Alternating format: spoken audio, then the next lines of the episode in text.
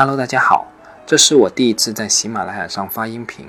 受先天条件和后天条件的限制吧，我的声音和语调等各方面肯定都难以令你满意，但希望也不至于摘木里的耳朵。我这里读的是我比较关注的一些上市公司的年度报告。年报是一家公司每年发布一次的总结性报告，也是上市公司与股东沟通的主要渠道之一。在这当中，最有名的莫过于伯克希尔哈萨维的年度报告。巴菲特曾经说，伯克希尔与股东沟通的方式主要有三种：一是通过由巴菲特亲自撰写的年报；二是信息较为简略的季报，以及年度的股东大会。而伯克希尔每年一份的年度报告已经被奉为投资的经典之作，已经集结出版，并且已经出版到第四版了。从一家公司的年度报告中，我们可以或多或少地了解一家上市公司的实际情况，甚至从很多细节中窥见公司大体的文化氛围、经营环境等客观状况。但从另一个角度而言，年报又是很晦涩无趣的，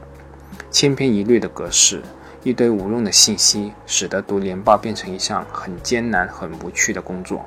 今天就让我尝试一下。用我的个人视角去读一家我感兴趣公司的年报，试验一下能达到什么样一个效果，也作为我自己深入了解一家公司的过程。接下来，我首先会读的是分众传媒2017年的年度报告。你可能也会说，都2019年了，为什么还要读2017年的年度报告呢？其实，一家公司的经营是具有延续性的。仅仅关注某一年的辉煌或或某一年的挫折是没有任何意义的。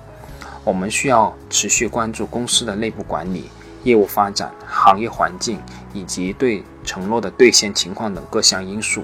才可能深入了解一家公司。所以，趁着上市公司2018年年报尚未披露的时间空档，